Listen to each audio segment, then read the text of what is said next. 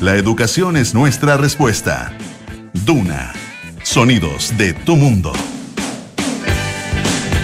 ¿Qué tal? ¿Cómo están ustedes? Muy buenas tardes. Bienvenidos a una nueva edición de Aire Fresco aquí en Radio Duna. Día lunes 27 ya. Sí, pues. 27, este. Ya se nos acaba el mes de noviembre, penúltimo mes del año. Se viene diciembre, así que a prepararse. Estamos como siempre en el 89.7 en Santiago, 104.1 en Valparaíso, 90.1 en Concepción, 99.7 en Puerto Montt.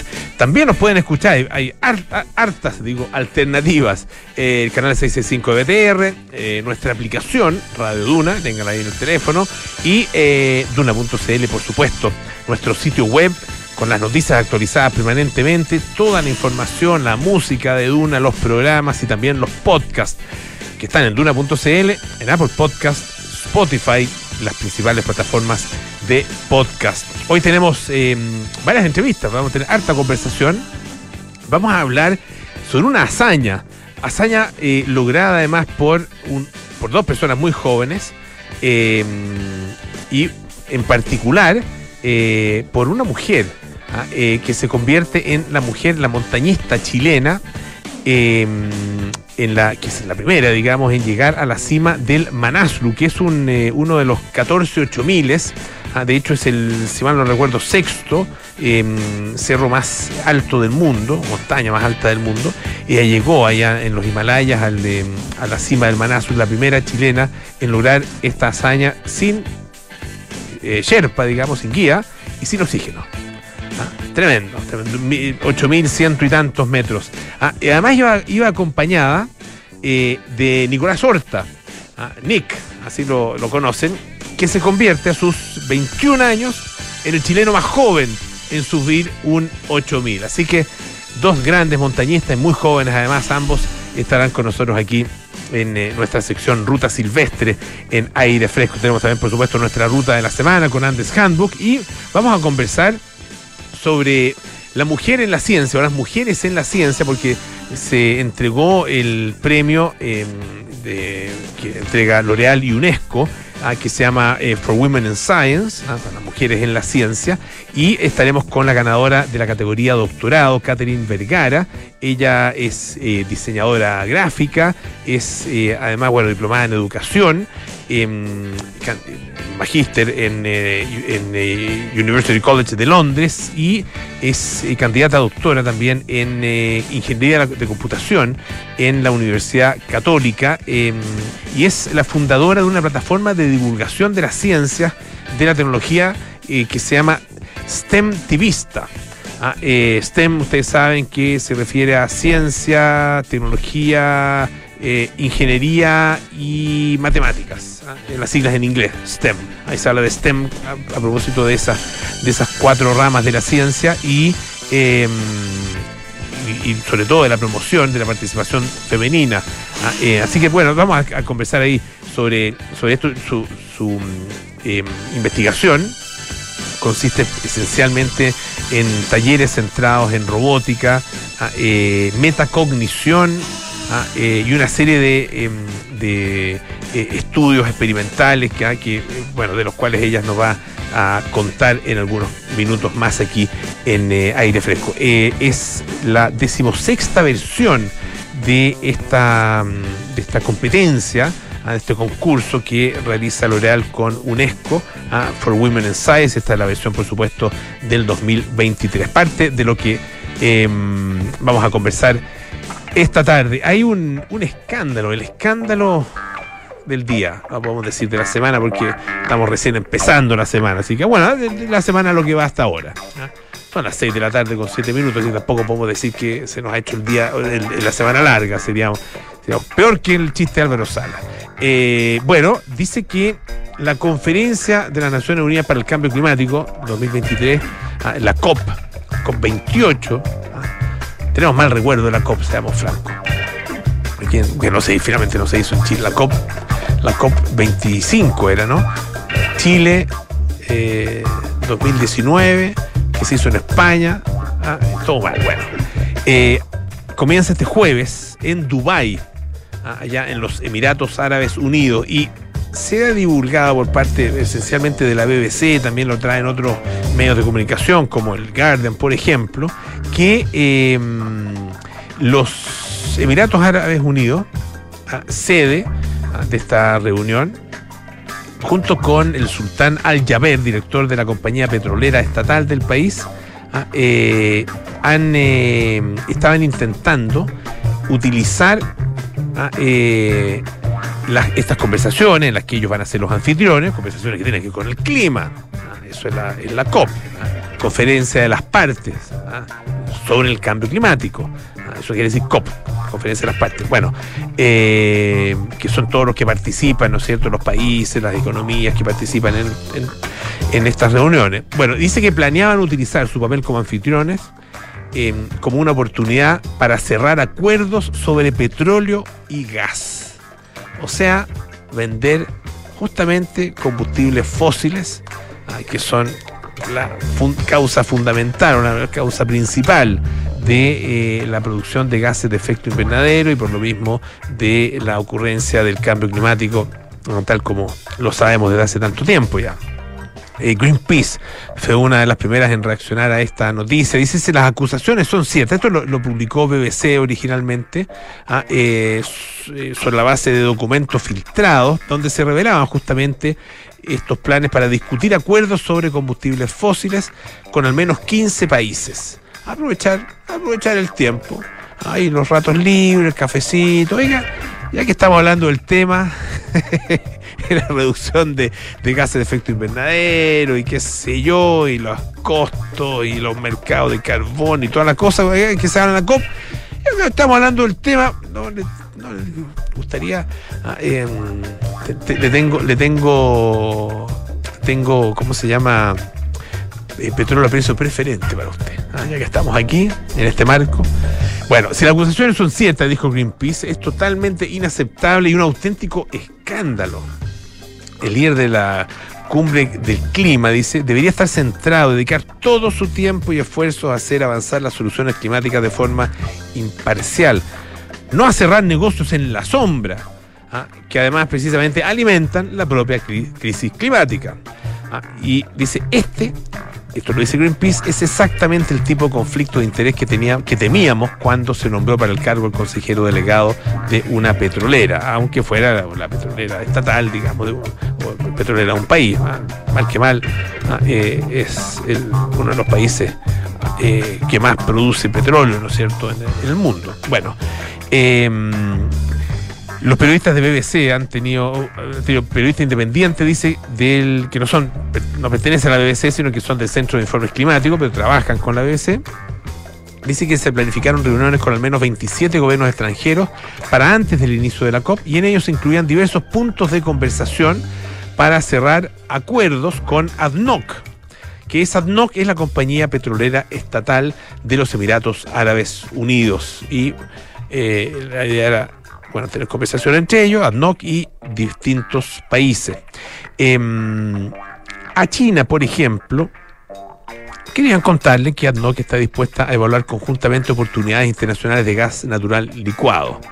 Ah, eh, a un ministro colombiano, dicen estos, eh, estos documentos, planeaban comunicarle que la compañía petrolera está lista para ayudar a Colombia a desarrollar sus recursos de combustibles fósiles en, las sesiones informativas muestran que, dice, los Emiratos Árabes Unidos también planificaron sobre eh, hablar sobre oportunidades comerciales para su empresa estatal de energía renovable, Masdar.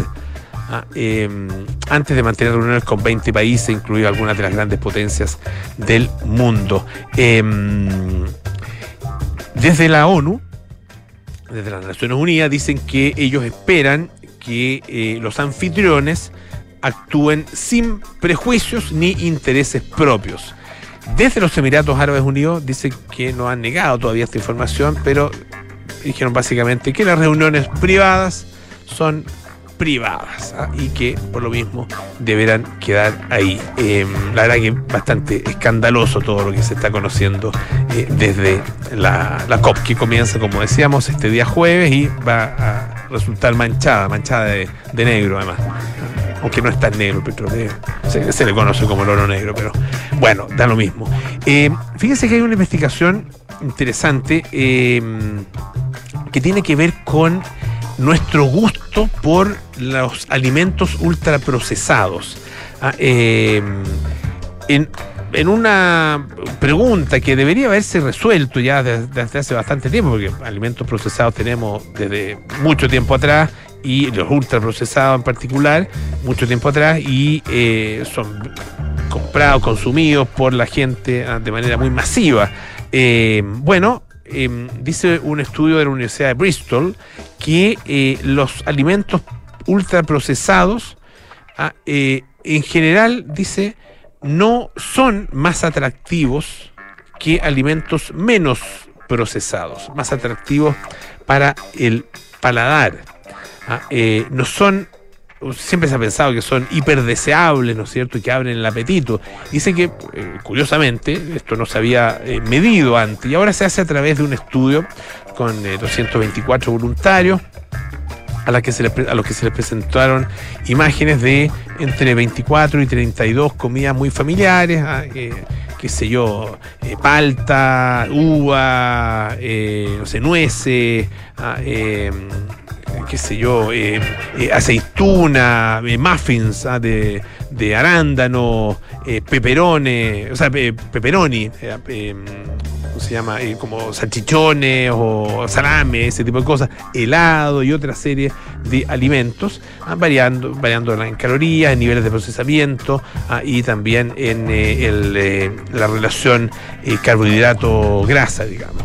Bueno, después se les preguntó a ellos ah, cuánto, cuánta cuánto gusto, digamos, tendrían por comer eso, a cuánto deseo de comerlo, eh, si, lo encontraban sabroso, a eh, qué tipo de sabores les aparecían al probarlo. Bueno, los resultados muestran ah, que este, estos alimentos ultraprocesados no eran ni más, ni más, eh, no generaban más, más, más placer, digamos, y tampoco eran más deseados que los poco procesado o los que simplemente no tenían ningún tipo de proceso añadido, como por ejemplo una fruta o una ensalada eh, así al natural. Ah, es interesante, ah, por, lo menos en términos de, eh, de lo que la gente plantea, ahora que la gente eh, ejecuta, digamos, en su vida cotidiana, ah, puede ser eventualmente distinto y la verdad que los índices de obesidad en el mundo demuestran que aparentemente ah, es distinto lo que decimos de lo que hacemos. Escuchamos un poco de música, esto es Tuesday con Voices Carry.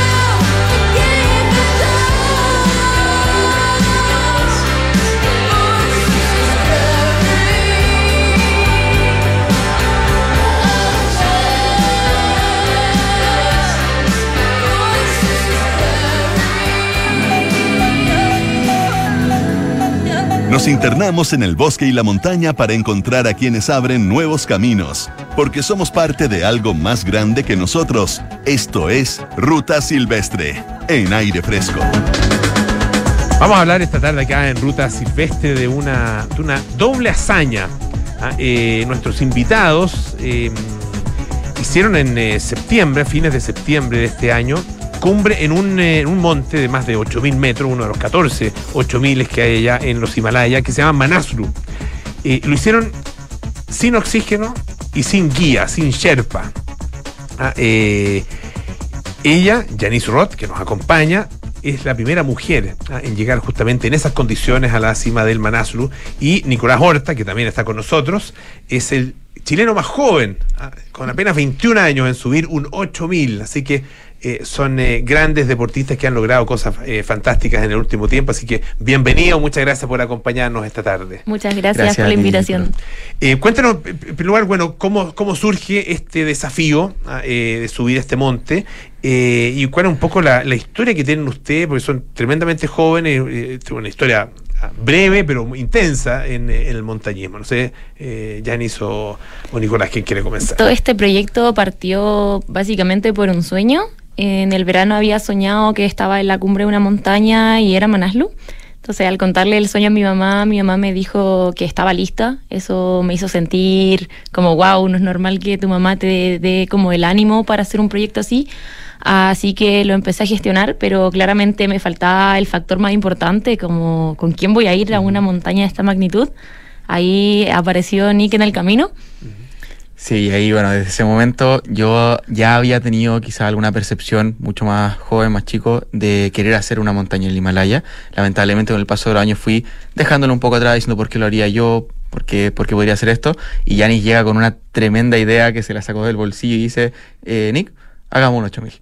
Y wow, ahí, ahí inició todo. ¿Ustedes venían, eh, habían eh, escalado juntos antes? Eh, ¿Cómo empieza cada uno y cómo se empiezan a meter y a desarrollar en, en esto de la montaña? Yo partí a los 18 años aproximadamente. Al principio este deporte para mí era un hobby, lo hacía de vez en cuando.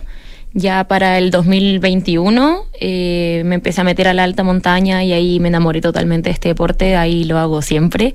Dejé de lado como mi vida antigua y me empecé a dedicar al montañismo, a la escalada y a todo eso.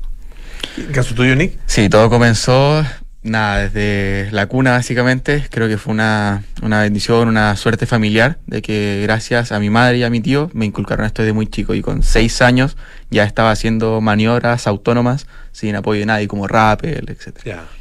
Ya empezaron, eh, bueno, tú, tú- incluso más chico, ¿no es cierto? Pero desde hace ya un, Sí. un tiempo. ¿Y cuáles habían sido hasta ahora como los, los desafíos eh, mayores ah, que habían enfrentado ustedes antes del Manaslu? Yo había hecho montañas de altitud en Chile, tal vez unos 7, 6 miles. eh, eh, fuera de Chile, Aconcagua, acá en Chile, Ojos del Salado, em, Volcán Barrancas Blancas, Vicuña, algunos así. Entonces ya tenía cierta noción de lo que era subir una montaña de altitud. Bueno, yo comencé eh, a especializarme un poco más, quería, tenía esa sed de, de conocer más cosas, esa sed de, de hacerlo por mi propia cuenta, en donde fui haciendo distintos cursos, me especialicé con la montaña, eh, concretamente en el ejército de Chile, eh, tuve mi primer curso de, de montaña y luego de eso me especialicé, me especialicé en lo que era eh, rescate vertical, lo que era toda la operación vertical en sí y eh, haciendo distintas montañas para, para yo creo que llegar a este momento de un 8000. Estamos conversando, les recuerdo, con eh, Janis Roth y con Nicolás Horta, a quienes eh, realizaron el 22 de septiembre, ¿no es cierto? correcto. Lograron hacer cumbre en el Manaslu sin oxígeno complementario y sin guía, sin Sherpa, digamos. ¿Cómo, cómo bueno, ya nos contaron cómo surge, ¿no es cierto?, esta idea eh, de, de- de subir un 8000. ¿Por qué el Manaslu eh, y, y qué implica? Ah, ¿Qué, ¿Cuál fue un poco el proceso que tuvieron que seguir ustedes para eh, lograr eh, esta cumbre?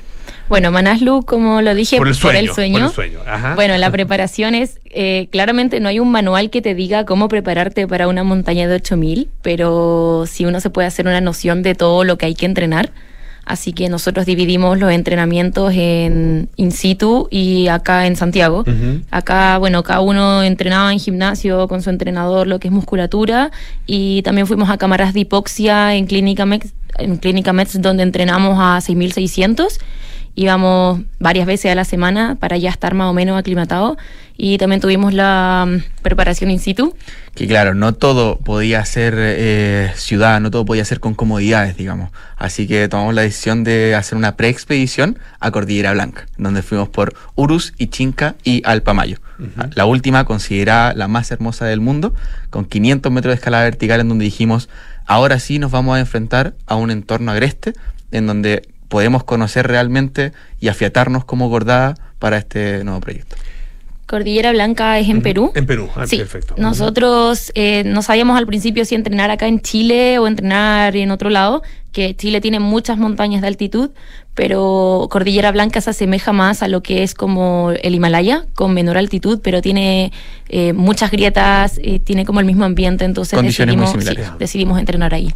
Y ustedes em, son de alguna manera eh, una generación muy nueva eh, en, en, una, en una tradición que ya tiene hartos años acá en Chile, que es el, bueno, el montañismo, eh, y hay, hay, algunos nombres que son eh, señeros ¿no? del montañismo chileno, y bueno, que han logrado además varios 8000 y el Everest, y, el, qué sé yo, el, el Cadó, el Choyu y otra serie de, de, cerros que son muy desafiantes.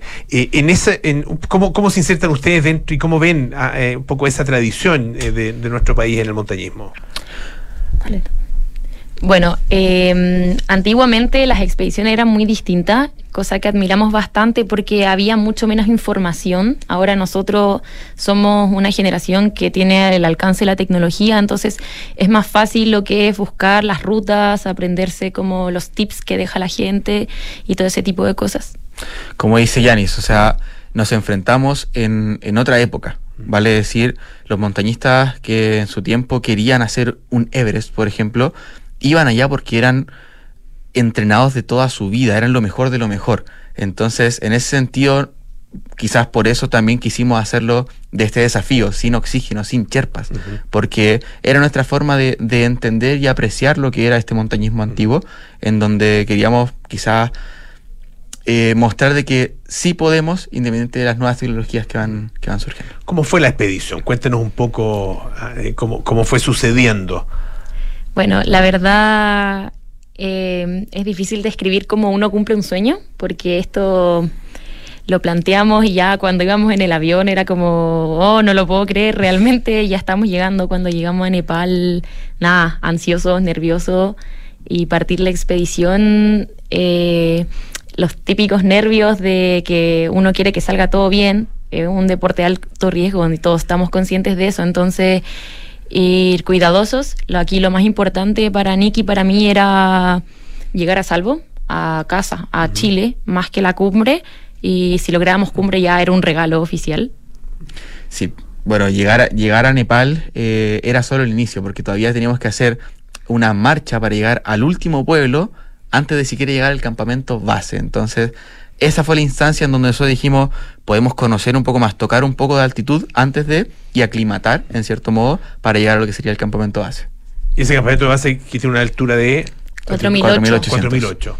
Sí, ya estar ahí, eh, nosotros ya estábamos aclimatados por haber ido a Cordillera Blanca y por haber estado en las cámaras de hipoxia. Ahí nos sentíamos súper fuertes. Hicimos dos porteos a campamento 1 que está a 5500 en verdad nosotros teníamos planeado toda una rotación, pero el meteo, que es por decirlo así, el clima de la montaña, no nos hizo cambiarlo todo.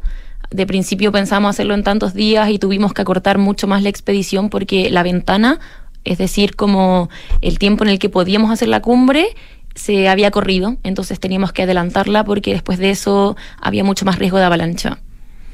Como bien dice Yanis, una montaña de 8.000 metros se sube al campamento 1, bajas al campamento 2, eh, conoces eh, nuevamente el 3, bajas al 1. Hay una rotación de promedio, no es llegar y subir.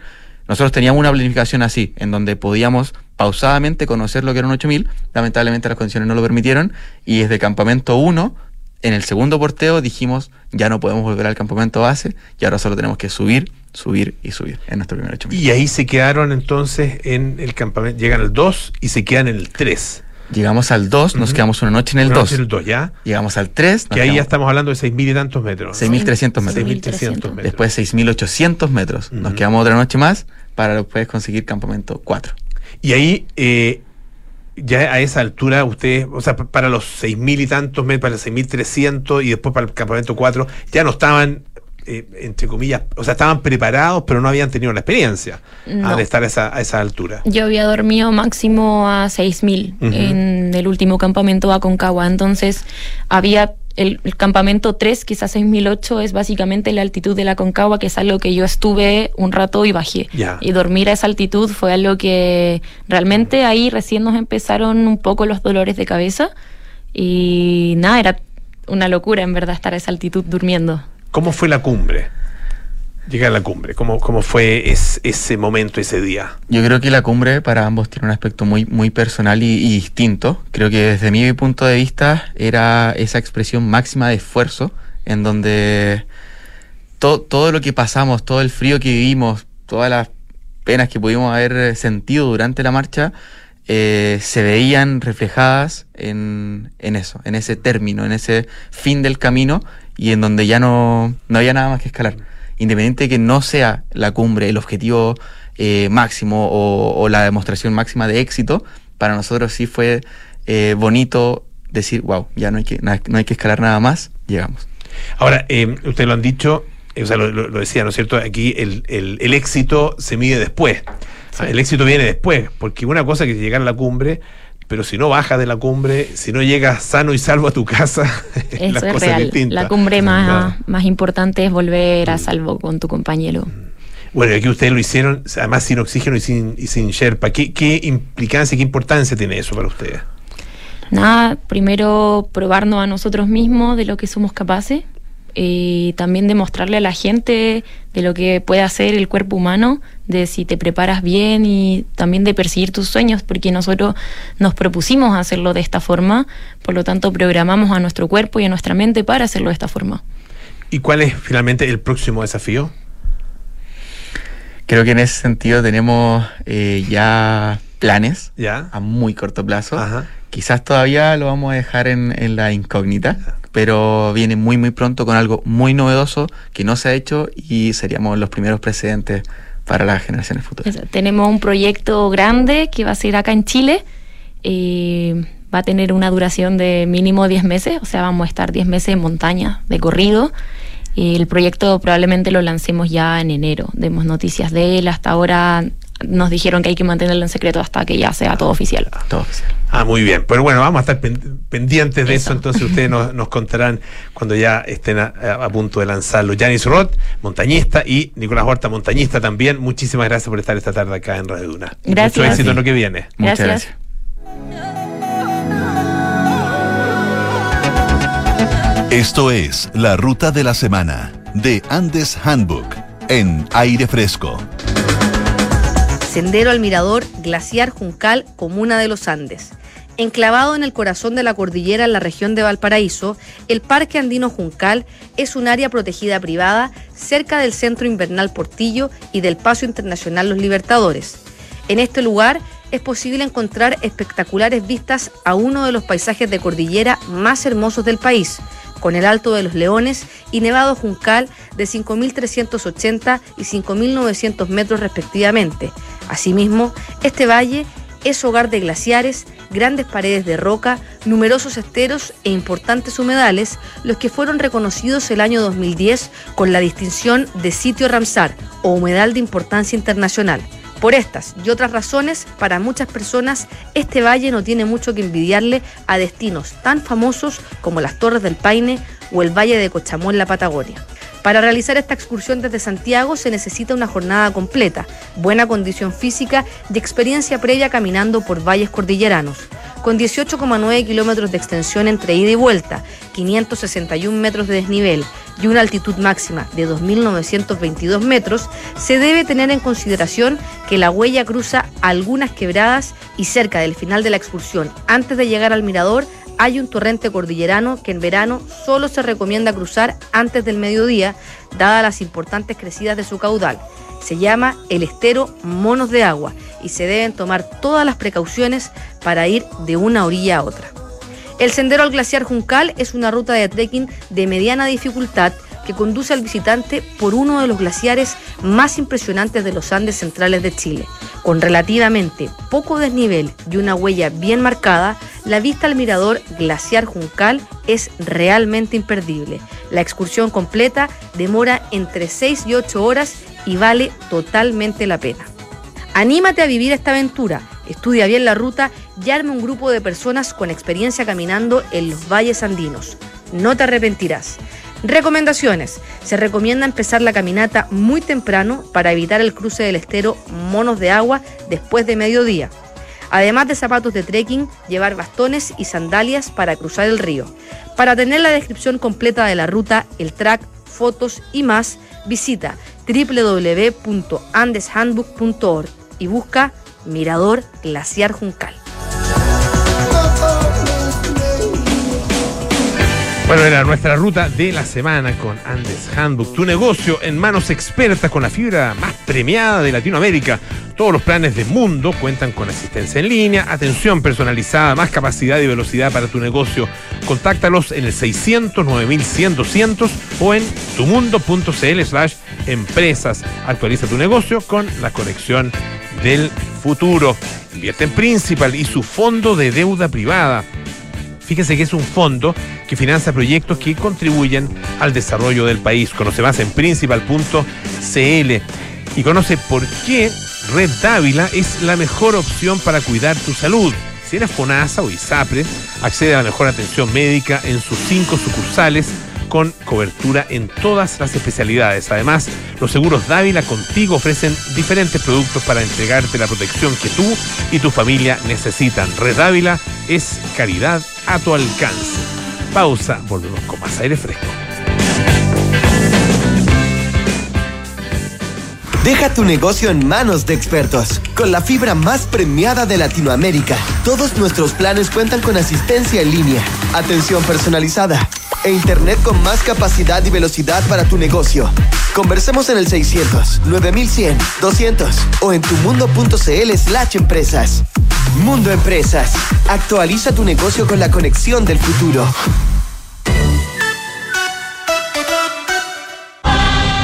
Chile necesita profesionales de la salud mejor preparados para enfrentar los avances de la medicina.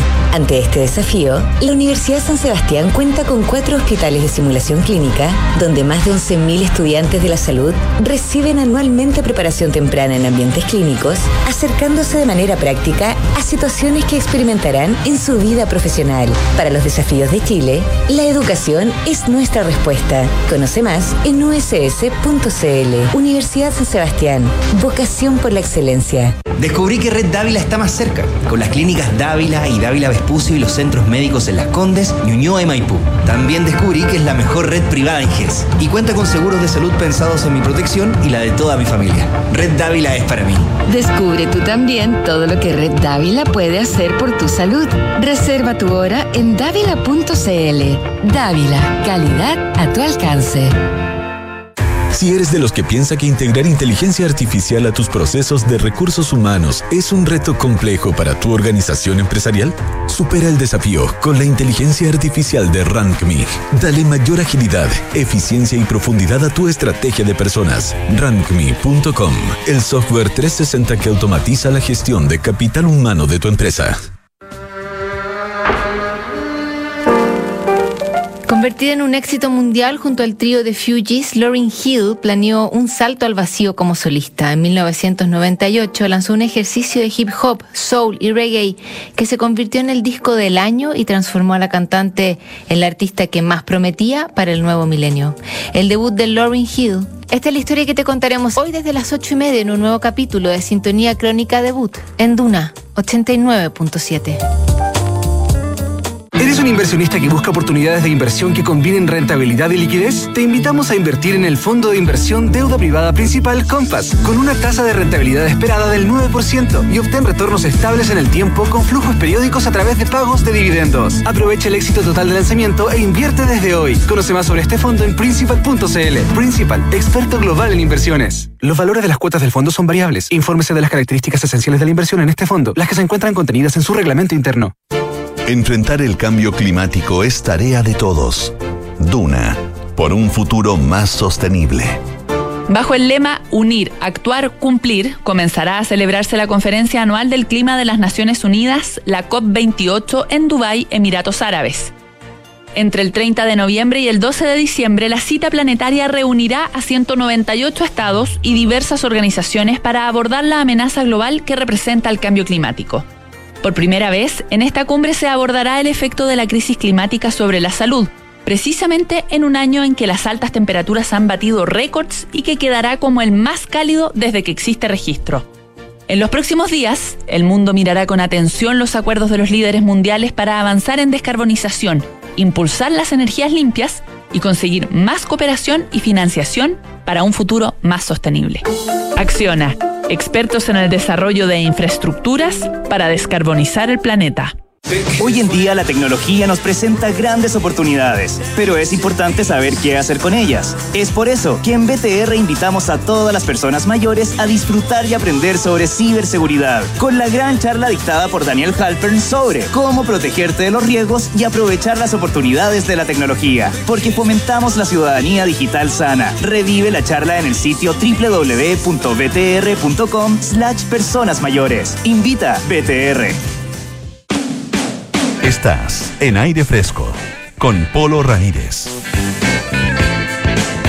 Ya estamos de vuelta aquí en Aire Fresco. Esto es Radio Duna. Si crees que integrar inteligencia artificial en recursos humanos es imposible, hazlo simple. Hazlo con RankMe. RankMe.com, el software 360 que automatiza la gestión de capital humano de tu empresa.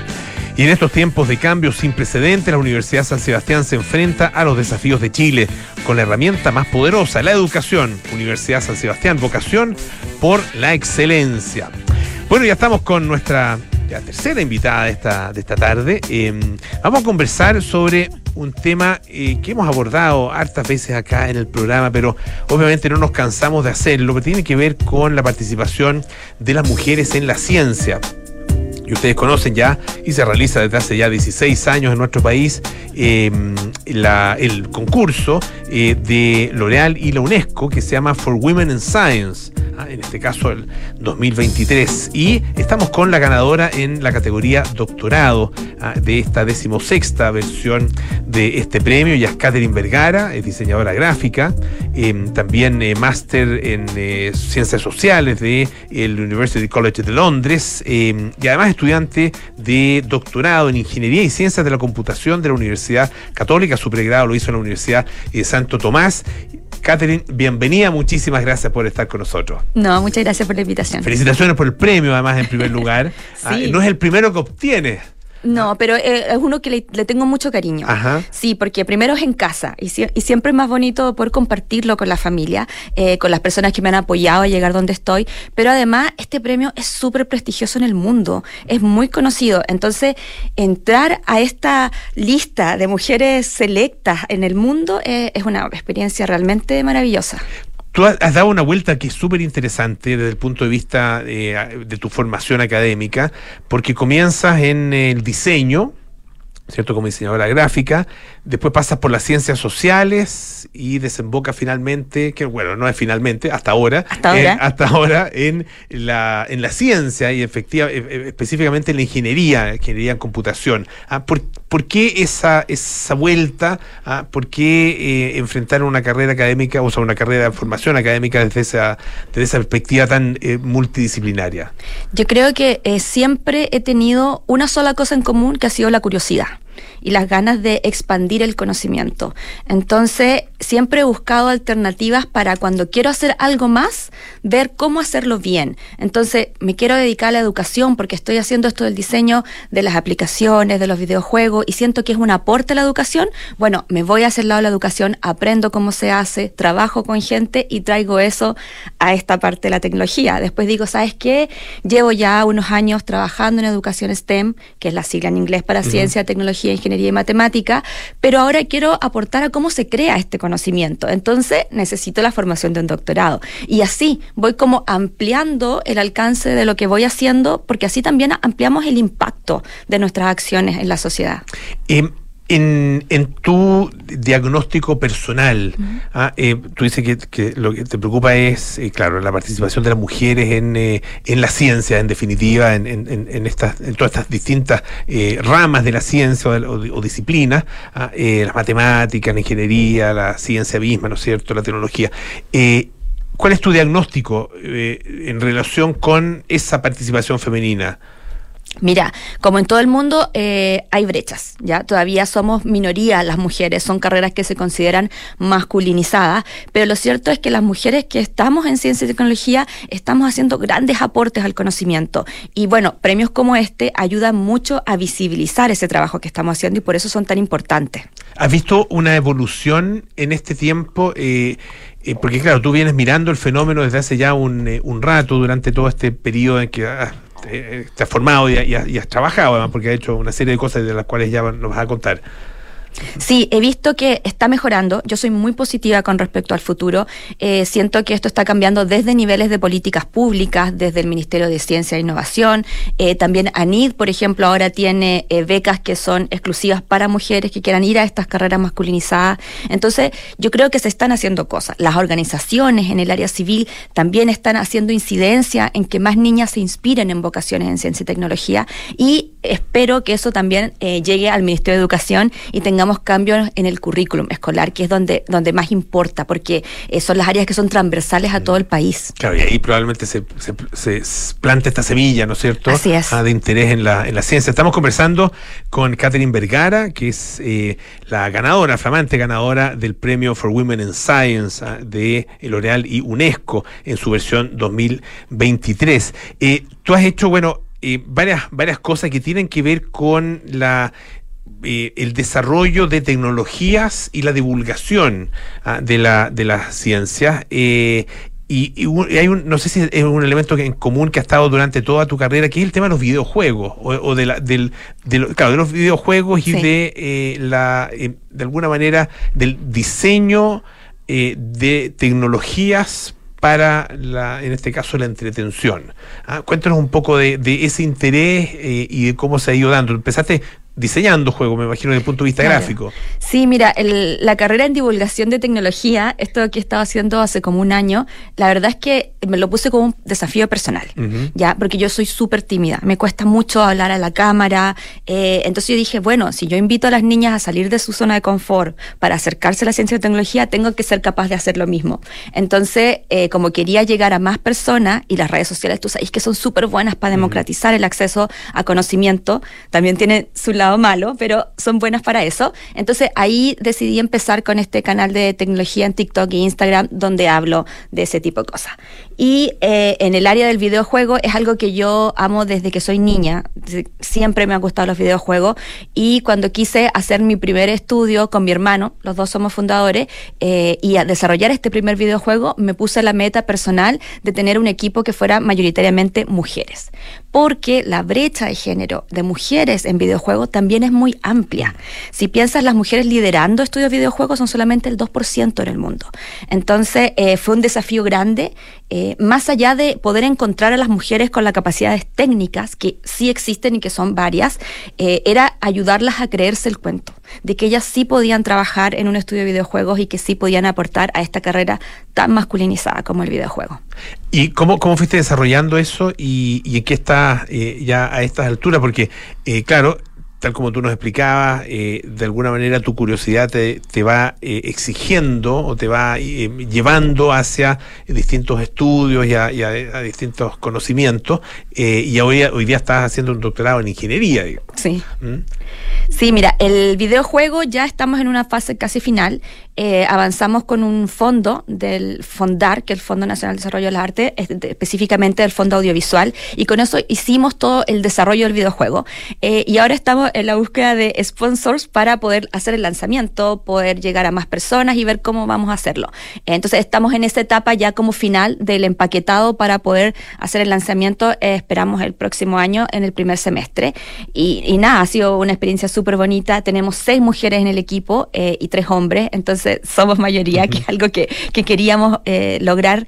Y el videojuego está hermoso.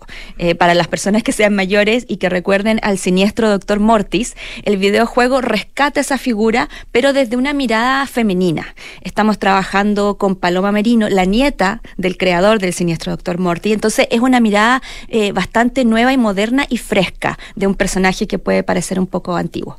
Ahora, eh, eso, eso desde el punto de vista de tu trabajo eh, y, de, tu, emprendimiento, pero en el caso del, del, doctorado que estás haciendo, eh, ahí está enfocado en otra cosa. Ah, eh, cuéntanos un poco de eso, porque también es súper interesante y, muy interesante además desde este punto de vista de la eh, incorporación de las mujeres ah, en, eh, en, en, el desarrollo de conocimiento. Sí, mira, yo, bueno, esa misma curiosidad me lleva a ser parte de muchos proyectos. Yo tengo muchos sombreros porque me gusta mucho la tecnología y el alcance infinito que tiene.